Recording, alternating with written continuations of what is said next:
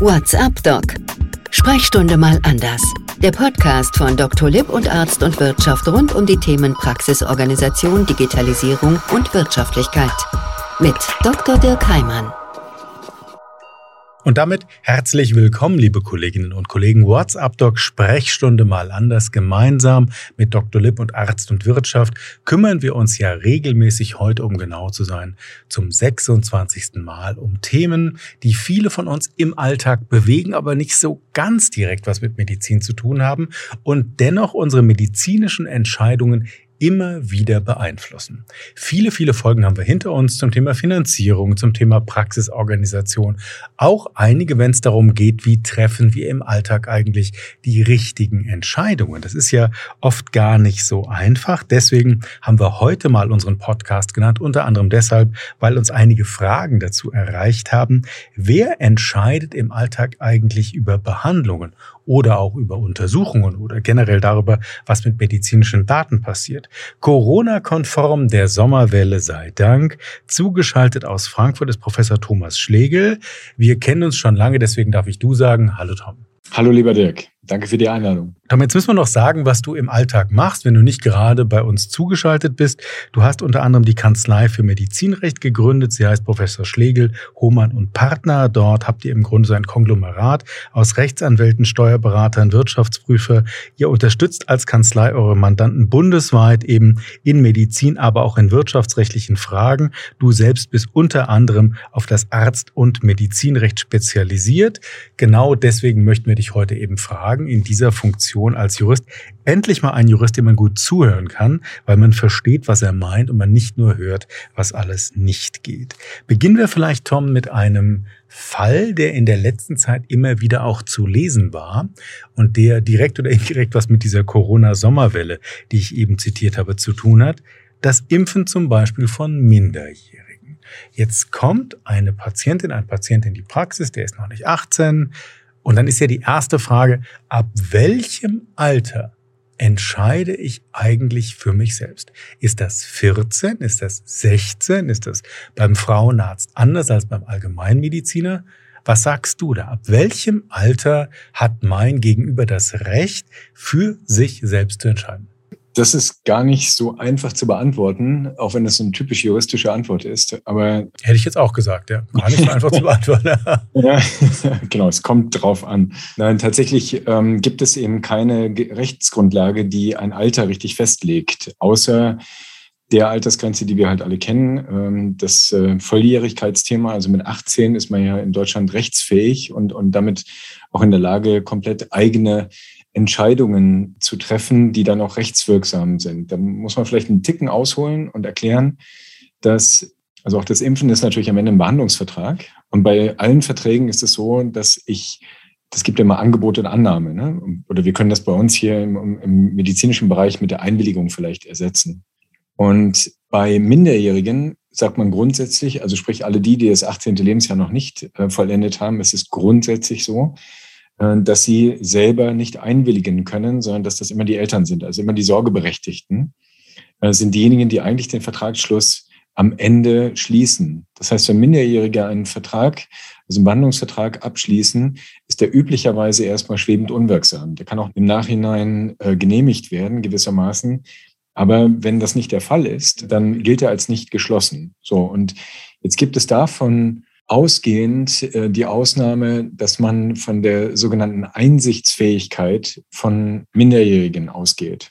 Also ab welchem Alter sind Minderjährige mit dieser Einsichtsfähigkeit so weit ausgestattet, dass sie dann sehr wohl wirksam einen entsprechenden Vertrag abschließen können, in den auch die Eltern am Ende nicht reinregieren können. Jetzt bist du selber Vater von Kindern, ich auch. Und ich frage mich jetzt gerade, in welchem Alter hätten meine Kinder gesagt, ich bin nicht einsichtsfähig?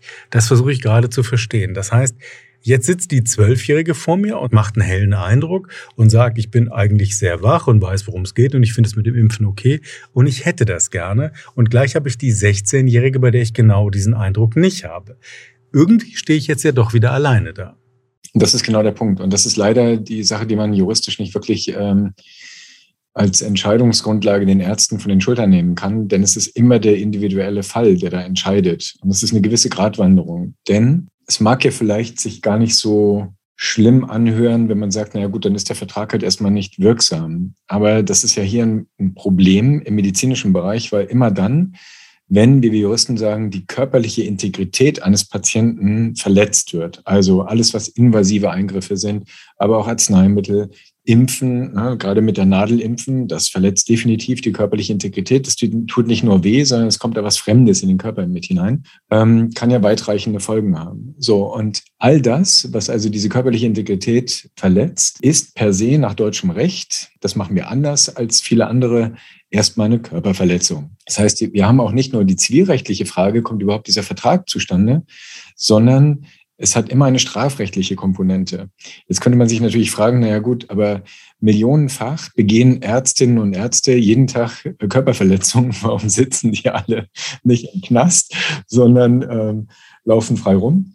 Das liegt daran, dass ausnahmsweise im Rahmen unseres Strafrechts diese Körperverletzung gerechtfertigt ist durch die Einwilligung. Und das ist nämlich das Verbindungsglied sozusagen zwischen der zivilrechtlichen Frage des Behandlungsvertrags, also sprich der Einwilligung und dem Strafrecht. Und diese Einwilligung geht immer eine Aufklärung voraus. Das heißt, ich muss dem Patienten aufklären, welche potenziellen Folgen entstehen können, welche Risiken damit äh, mit der Therapie äh, behaftet sind. Und dann kommt eine entsprechende Einwilligung. Die kann ja auch durch eine Minderjährigen entstehen. Und in dem Moment, in dem die Einwilligung wirksam vorliegt, ist dieser strafrechtliche Tatbestand nicht mehr greifbar. Das heißt, er ist gerechtfertigt. Aber jetzt habe ich ja gerade von dir gelernt, wenn der minderjährig ist, ist oder sei dieser Vertrag potenziell frei schwebend.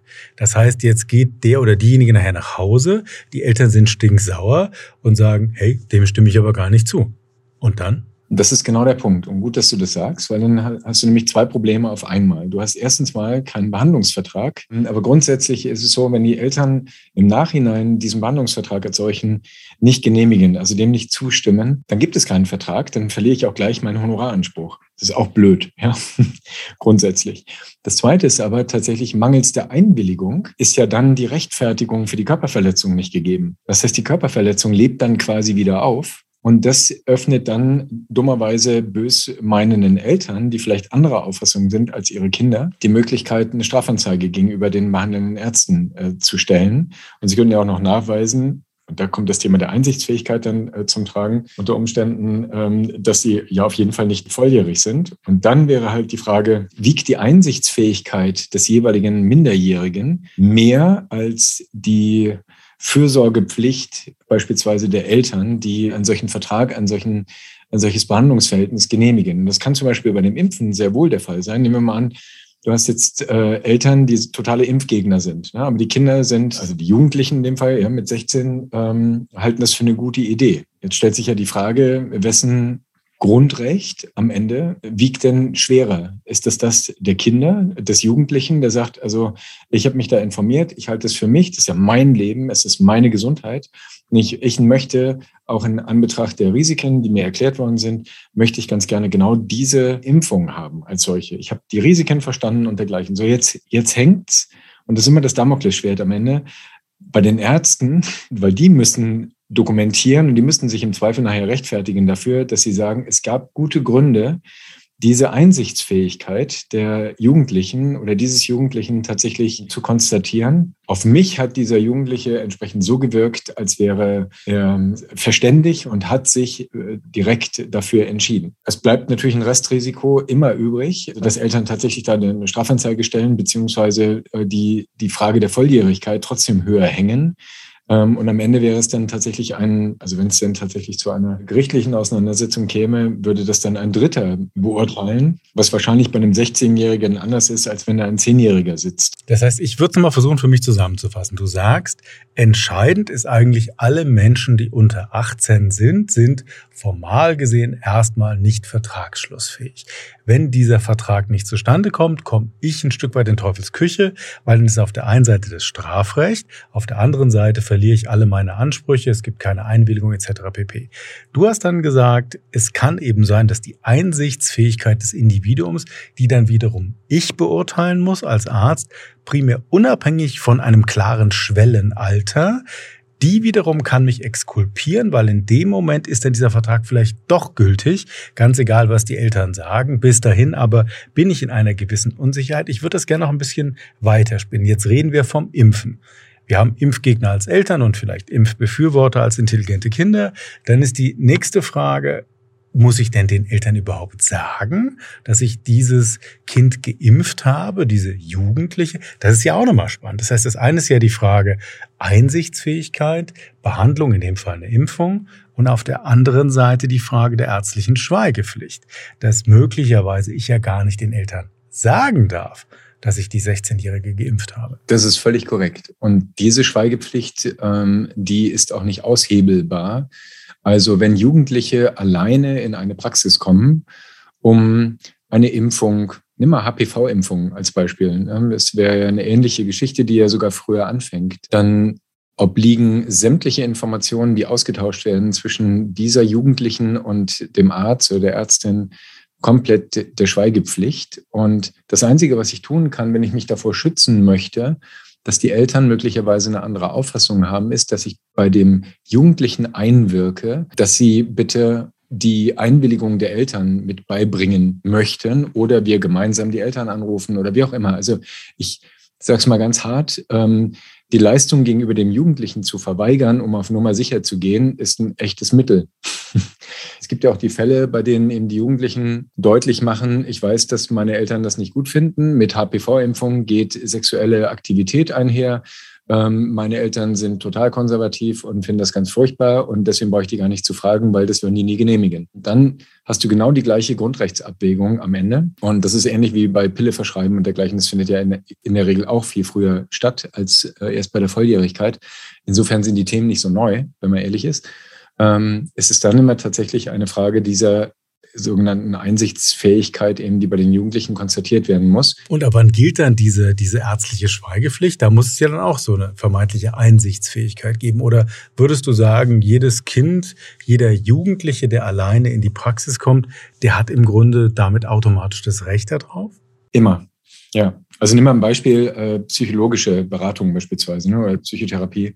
Also wenn Jugendliche Hilfe suchen und sich in, in, in therapeutische, in ärztliche Hand begeben, dann äh, sind sie von dem Schutz der Schweigepflicht vollständig erfasst.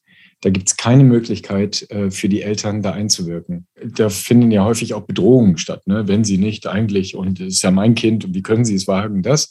Da kann man einen breiten Rücken haben. Da gilt der Datenschutz. Und Datenschutz ist nicht nur ein Thema. Ne? Das ist ja bei. Die hat die Schweigepflicht wäre hier das Thema. Genau, das wäre bei uns Anwälten, genau, die Schweigepflicht und die strafbewehrt. Also aber da, da würde ich aber gerne nochmal nachfragen. Du hast gerade gesagt, Kind, zum Beispiel 13, ob jetzt Kind oder Jugendliche, Teenie, sagen wir einfach mal, Teenie mit 13 kommt in die Praxis, berichtet über größte Probleme Probleme mit den Eltern. Du beginnst vielleicht mit einer psychosomatischen Grundversorgung oder du beginnst mit einer Psychotherapie, je nach Ausbildungsgrad. Was ist denn dann? Das ist ja auch eine Therapie. Das heißt, jetzt haben wir auf der einen Seite, ich darf mit den Eltern gar nicht drüber reden, wenn der Jugendliche das nicht möchte. Auf mhm. der anderen Seite, jetzt müsste ich eigentlich eine Therapie beginnen und sei es eben die psychosomatische Grundversorgung oder die Psychotherapie, auch das ist ja ein Eingriff der zustimmungspflichtig ist und für das ich letztendlich ein Mandat brauche, um es zu tun. Wie ist denn das dann? Darf dann der Jugendliche in dieser Situation einwirken oder bleibt das Damoklesschwert aus juristischer Sicht immer das gleiche? Grundsätzlich bleibt es das Gleiche. Allerdings gibt es ja ein paar praktische Dinge zu berücksichtigen. Also ein Honorar zu verlangen oder verlangen zu können für die Leistungen, die man erbringt, äh, scheitert im Zweifel daran, wenn ich genau weiß, wie die elterliche Situation ist und dass sie es nicht genehmigen, dann kann ich sehr wahrscheinlich davon ausgehen, dass ich auf meinem Honorar sitzen bleibe. Okay, das wäre der eine Aspekt, habe ich gelernt. Honorarthema ist das eine. Strafrecht wäre das andere. Das heißt, wenn man dann sagt, ich mache eine Psychotherapie und am Ende kommt raus, das Kind hat tierische Konflikte mit den Eltern, und führt das vielleicht, auch wie auch immer, auf diese Psychotherapie zurück, dann könnte ich ja auch konstruieren, und das sage ich als Nichtjurist, ähm, da hat jetzt jemand rumbehandelt, mal ganz platt gesagt, und daraus entstehen jetzt Konsequenzen, mit denen die Eltern dieses Jugendlichen nicht einverstanden sind. Was denn jetzt? Habe ich dann eine Einwilligung gehabt? Habe ich sie nicht gehabt? Oder muss ich immer wieder auf dieses Thema der Einsichtsfähigkeit zurückkommen? Also man muss immer auf das Thema der Einsichtsfähigkeit zurückkommen. Und ich finde, der Grundsatz sollte lauten, ich sollte alles tun, um eine Einwilligung der Eltern oder der, der Sorgeberechtigten tatsächlich zu erlangen. Also ich sollte lieber überzeugen, als hinter dem Rücken der Eltern etwas durchzuführen, weil das erhöht deutlich mein Risiko, sowohl zivilrechtlich, siehe Honorar, ne, als auch strafrechtlich ich sag mal, im mildesten Fall Lebensqualität zu verlieren. Okay, also damit mich konfrontiert zu sehen, das macht keinen Spaß. Es gibt ja viele Möglichkeiten, um zu versuchen, mit den Patienten eine gemeinsame Linie zu finden, also mit den Minderjährigen eine gemeinsame Linie zu finden. Also nimm mal das Beispiel kosmetische Chirurgie. Da kommt ähm, vielleicht, um beim Klischee zu bleiben, ja, eine 16-Jährige auf die Idee, sich irgendwas verkleinern oder vergrößern zu lassen, abzusaugen oder was auch immer. Das ist ein heftiger Eingriff. Die Frage ist tatsächlich, möchte ich mich des Risikos aussetzen, bestenfalls nur mit den Eltern, ähm, gegebenenfalls sogar mit der Staatsanwaltschaft auseinandersetzen zu müssen. Und ähm, das Risiko würde ich einfach nicht eingehen. Deswegen glaube ich, ist es immer eine gute Idee, sich zu überlegen,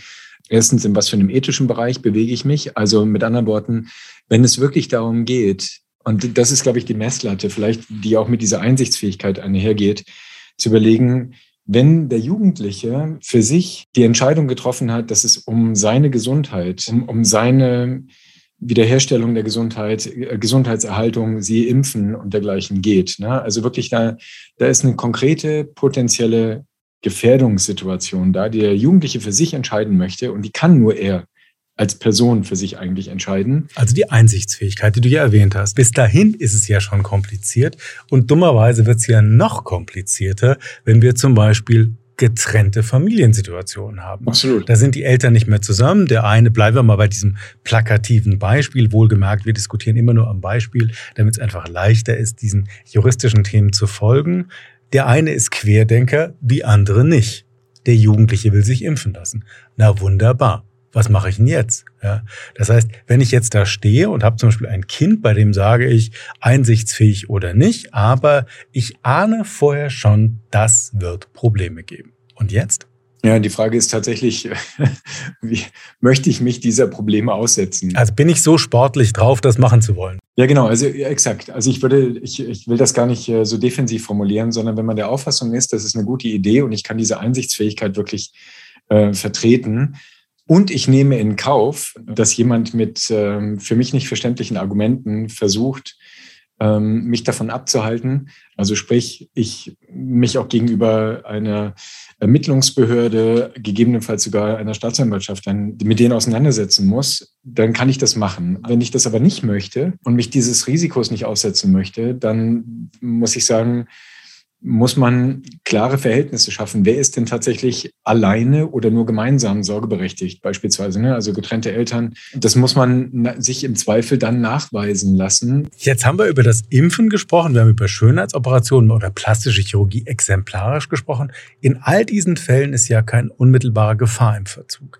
Gehen wir vielleicht zu diesen viel zitierten Themen. Aus religiösen Gründen lehnen die Eltern eine Blutübertragung ab. Das Kind einsichtsfähig oder nicht, ist aber gerade in einer vitalen Bedrohungslage, beispielsweise nach einem Unfall, braucht im Grunde eine Bluttransfusion. So, jetzt stehe ich da. Ich weiß, die beiden Eltern möchten es nicht, vielleicht auch nur einer von beiden oder eine von beiden. Dennoch stehe ich hier und sage, dieses Kind wird nach menschlichem Ermessen, nach all dem, was wir wissen, erheblichen Schaden nehmen, wenn es diese Transfusion nicht bekommt. Und jetzt? Ja, das sind die, die klassische Situation, äh, zwischen Pest und Cholera wählen zu dürfen. Ja, also. also es gibt keinen guten Ausweg. Nee, eigentlich nicht. Das ist ja ein fürchterliches Dilemma. Also mal grundsätzlich diejenigen, die selber nicht für sich entscheiden können. Also das sind alle diejenigen, die komatös sind beispielsweise. Da darf ich das hier unterstellen. Genau. Dass ich im Grunde lebensrettend etwas tun Exakt. Möchte. Man darf sozusagen deren hypothetischen Willen, also und damit deren hypothetische Einwilligung, die darf man dann in dem Fall unterstellen und sagen, also wenn ich an deiner Stelle wäre, oder nicht nur ich, sondern üblicherweise darf, darf ich davon ausgehen, du würdest gerne überleben, deswegen kriegst du jetzt eine Bluttransfusion. So. Der Fall, den du ja gerade angesprochen hast, so klassischer Zeugen Jehovas Fall, ist ähm, ja sehr umstritten. Grundsätzlich hast du ja eigentlich die Wahl, deswegen Pest und Cholera, ne, zwischen unterlassener Hilfeleistung und den sich daraus ergebenden Folgen für diesen Patienten, also für diesen Minderjährigen. Also beispielsweise die Großmutter verklagt dich nachher, die sieht das ganz anders und ich verklag dich nachher, weil du sagst, du hättest aber meinem Enkel die Bluttransfusion geben müssen, egal was die Eltern sagen. Genau. Also für mich ist das persönlich ehrlich gesagt ziemlich leicht, äh, weil ich immer denke, na, welche Grundrechte wiegen wir denn eigentlich gegeneinander ab? Ne, wir wägen Religionsfreiheit und ein, eine bestimmte Lebenseinstellung ab gegen den Erhalt der körperlichen Integrität. Und da finde ich immer zwischen Sterben und meine Religion frei ausüben dürfen, finde ich, jetzt ist ziemlich einfach zu wählen. Vor allem eins davon ist irreversibel. Genau, mein, ist meine persönliche Meinung. Deswegen finde ich diese Diskussion, ist so eine Luxusdiskussion, eigentlich so ein bisschen ähm, bösartig gesagt darüber. Aber in der Tat ist das ein Dilemma. Das heißt, im Idealfall weiß ich nicht, dass die Eltern Zeugen Jehovas sind und die haben mir noch nicht erklärt, dass sie die Bluttransfusion ablehnen. Dann bin ich ja safe. Die können ja im Nachhinein nichts tun, weil ich diesen hypothetischen Willen ja unterstellen darf. Wenn die mir von vornherein sagen, das lehnen wir ab. Ich erkläre denen, aber dann verblutet ihr Kind oder stirbt ihr Kind, was auch immer. Und sie trotzdem beharrlich sagen, ja, dann ist das halt so. Ähm, und ich dann aber das Problem habe, also ich würde jetzt aktive unterlassene Hilfeleistung äh, begehen und ich würde jetzt also eine Körperverletzung sozusagen durch Unterlassen mit Todesfolge begehen. So, das muss ich mal abwägen zwischen äh, auch was meine persönlichen Entscheidungs... Also meine eigenen Werte letztendlich auch. Ganz genau. Und da würde ich mich nicht davon abschrecken lassen, zu versuchen, eher das Richtige zu tun und diesem Jugendlichen dann zu helfen, der in dem Moment ja nicht für sich selber entscheiden kann. WhatsApp Doc Sprechstunde mal anders. Es ist die 26. Folge. Wie ich jetzt gemerkt habe, und es ist fast eine halbe Stunde rum, haben wir uns ein durchaus schwieriges Thema gewählt. Wer entscheidet eigentlich über die Behandlung? Darüber diskutieren wir mit Professor Dr. Thomas Schlegel aus Frankfurt. Wir haben über die Einsichtsfähigkeit geredet, wir haben über das Zustandekommen eines Behandlungsvertrages geredet, wir haben über mögliche Konsequenzen geredet, wenn dieser Vertrag dann eben nicht zustande kommt, sowohl, dass wir auf unserem Honorar sitzen bleiben, als auch, dass wir vielleicht strafrechtlich belangt werden. Wir haben unterschiedliche, ich sag mal, Wichtigkeiten, Dringlichkeiten von Ereignissen besprochen. Die plastische Chirurgie, das Impfen, aber vielleicht auch lebensrettende Ereignisse. Ich würde jetzt gerne mit dir, Tom, nochmal auf das Thema kommen, wie wir denn dann diese Einwilligung uns eigentlich einholen der Eltern.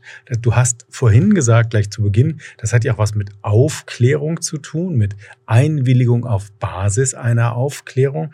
Das heißt aber, wenn ich das jetzt richtig für mich übersetze, einfach nur eine Unterschrift zu haben, ich bin damit einverstanden, dass meine Tochter diese oder jene Brustvergrößerung oder Verkleinerung bekommt. Vielen Dank, der Vater. Das reicht dann auch nicht. Also es ist auf jeden Fall schon mal besser als nichts. Gut, der Satz gilt ja immer.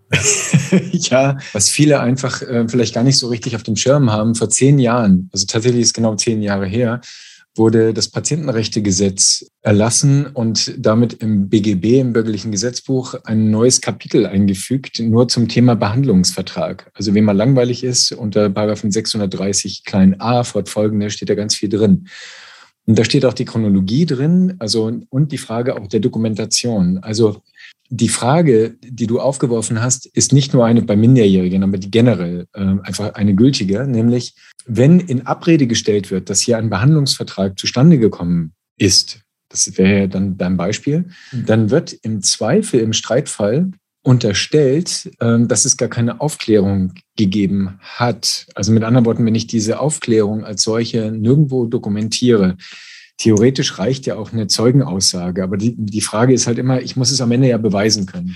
Und deswegen ist es eine echt gute Idee, Aufklärungsgespräche grundsätzlich zu dokumentieren. Ähm, und sei es nur das Ergebnis. Und es wäre richtig gut, ähm, auch den Patienten, respektive in dem Fall die Eltern oder einen Elternteil, dann auch tatsächlich darauf äh, unterschreiben zu lassen. Dann bin ich definitiv safe. Und so sieht es das Gesetz eigentlich auch vor. Üblicherweise sollten die auch eine solche Dokumentation mit nach Hause bekommen.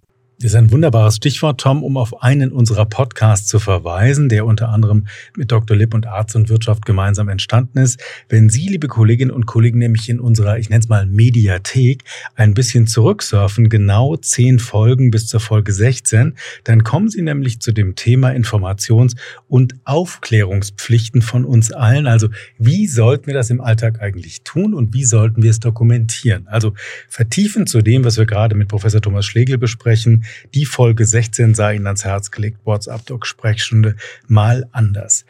Wenn wir jetzt nochmal auf das Thema Datenschutz zurückkommen, Tom, oder das Thema Schweigepflicht zurückkommen, dann haben wir vorhin ja gelernt, da kann ich ja ziemlich schnell in Anführungsstrichen unter einem Damoklesschwert stehen. Nennen wir alleine mal das Thema vielleicht häusliche Gewalt gegenüber Kindern. Da darf ich ja überhaupt keine Einwilligung einholen in dem Moment, weil der potenzielle Gegner wären ja vielleicht sogar die Eltern. Was mache ich denn jetzt? Das ist richtig. Ähm, aber genau aus dem Grunde gibt es ja entsprechend staatlich initiierte Stellen, wie zum Beispiel ähm, das Jugendamt, den Jugendschutz, also Anlaufstellen letztendlich, die ich mit ins Boot holen kann, wenn da der Verdacht besteht, tatsächlich auf ähm, auf häusliche Gewalt. Ähm, auch da ist es wieder eine Grundrechtsabwägung ne, zwischen Schweigepflicht beziehungsweise Schutz der, der Person und in dem Fall jetzt des Lebens. Also du würdest konkret raten, jetzt sitzt ein Kind vor mir, ich habe diesen starken Verdacht, ich habe mit dem Kind geredet, egal ob einsichtsfähig oder nicht, ich habe diesen Verdacht oder habe Hinweise, dass ich dann zum Beispiel das Jugendamt informieren würde. In dem Moment, in dem ich das Jugendamt informiere, habe ich ja potenziell diese Schweigepflicht gebrochen sowohl gegenüber dem Jugendlichen, nicht 18 Jahre, im Zweifel auch gegenüber den Eltern. Das heißt, die spannende Frage ist auch jetzt, die ich mir gerade stelle, ist das hier so ähnlich wie Gefahr ist im Verzug? Ich muss da was anderes abwägen, als es geht nur ums Impfen. Es gibt den sogenannten gerechtfertigten Notstand. Und das ist ein Befreiungstatbestand, wenn man so will, für unterschiedliche Straftaten, die man begeht. Also die Schweigepflichtverletzung bei Ärzten, Anwälten, Steuerberatern und dergleichen ist ja letztendlich ein Straftatbestand. Und wenn dem ein höheres, anderes Rechtsgut entgegensteht und man sagt, ich bin genau in diesem Dilemma, ne, ich muss sozusagen ein Rechtsgut für das andere opfern, dann gibt es genau dafür diesen strafbefreienden Tatbestand. Aber der muss natürlich auch dann vorliegen. Also ich muss gute Gründe haben dafür, dass ich eben sage, um das Leben dieses Kindes und die Gesundheit dieses Kindes äh, zu schützen, muss ich jetzt tatsächlich einen, einen Rechtsbruch begehen. Ja? Ähm, und da, der ist, wäre in so einem Fall auch durchaus gerechtfertigt. Ist ja noch ein wichtiger Rat von dir. Das heißt, wenn ich jetzt versuche, unsere heutige WhatsApp-Doc-Folge so ein bisschen zusammenzufassen, Tom, dann hast du vorhin gesagt, so ein Schwellenalter in Sachen Schweigepflicht gibt es eigentlich gar nicht. Wenn der Jugendliche, wenn das einsichtsfähige Kind bei mir in der Praxis ist, dann hat es erstmal ein echtes Recht auf Schweigepflicht und ich kann das nicht an irgendeinem Alter festmachen. Das ist völlig richtig, genau. Das Zweite, was ich von dir gelernt habe heute, war, dass du gesagt hast, wenn es dann um eine Therapie geht, insbesondere eine invasive Maßnahme und es ist keine Gefahr im Verzug, du hast exemplarisch genannt die plastische Chirurgie, wir haben über das Impfen geredet, wir haben über das Verschreiben der Pille geredet, dann kommt es maßgeblich, habe ich verstanden, auf diese Einsichtsfähigkeit des Kindes an, wohl wissend, dass dann dieser Behandlungsvertrag, der mich sowohl in Sachen Honorar als auch in Sachen Strafrecht schützt, der ist dann freischwebend im Zweifel so lange, bis die Eltern nicht widersprechen.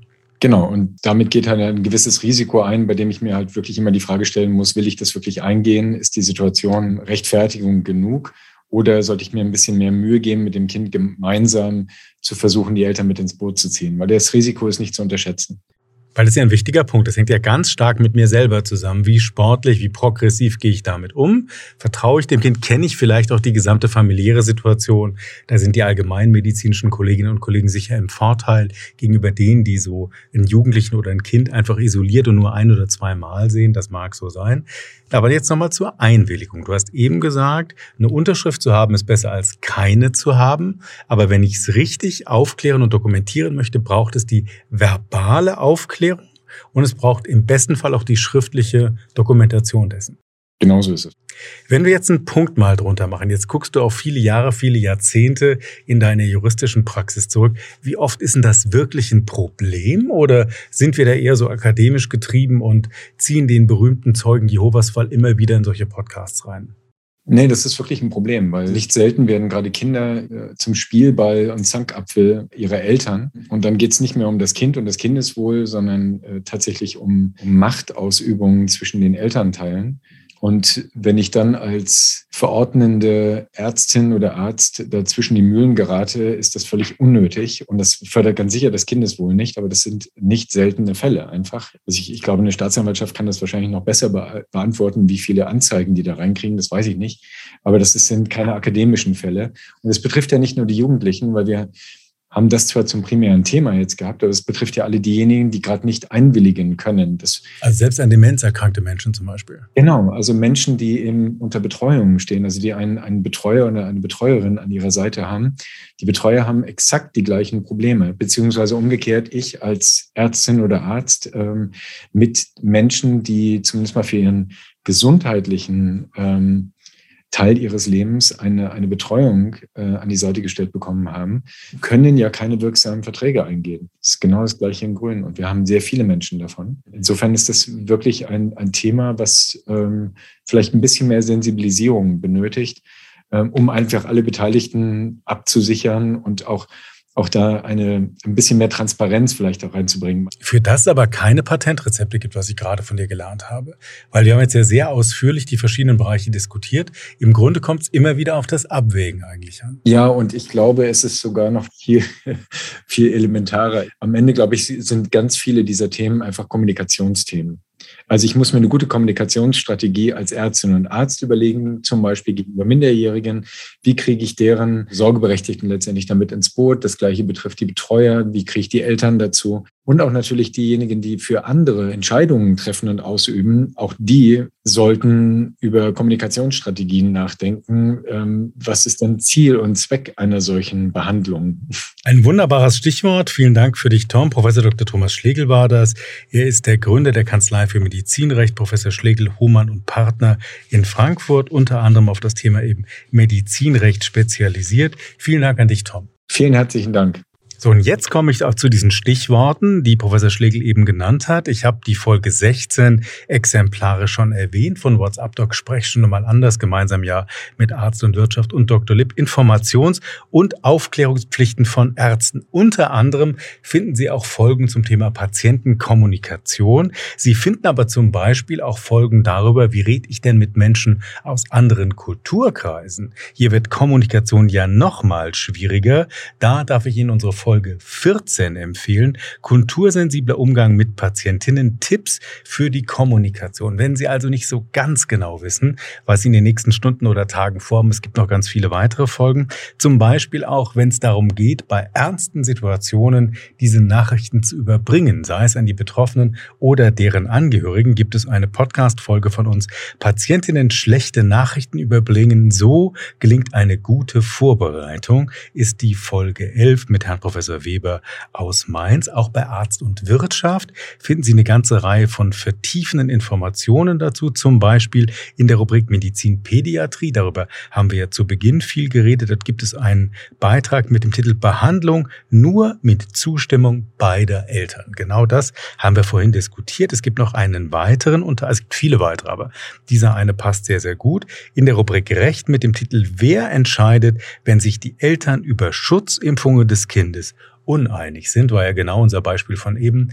Der eine Elternteil ist Querdenker, der andere ist progressive Impfbefürworter. Was passiert denn jetzt, wenn das Kind einsichtsfähig ist oder eben nicht? WhatsApp-Doc Sprechstunde mal anders. Das war unsere 26. Folge mit Professor Thomas Schlegel aus Frankfurt. Wie immer an dieser Stelle vielen Dank an alle Beteiligten vor und hinter dem Mikrofon. Dr. Lipp und Arzt und Wirtschaft haben uns als Partner bei der Produktion auch dieser Folge geholfen. Und wie immer, das ist mir der Schluss Schlusssatz eigentlich von WhatsApp Doc Sprechstunde mal anders. Die vertiefenden Links und weiterführende Links, die finden Sie überall dort, wo Sie diesen Podcast gerade gehört haben. Schön, dass Sie dabei waren.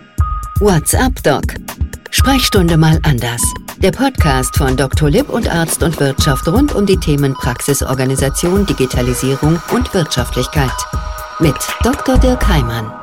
Dieser Podcast-Service für Ärztinnen und Ärzte wurde Ihnen von unserem Content-Partner, der Dr. Lipp GmbH aus Berlin, präsentiert.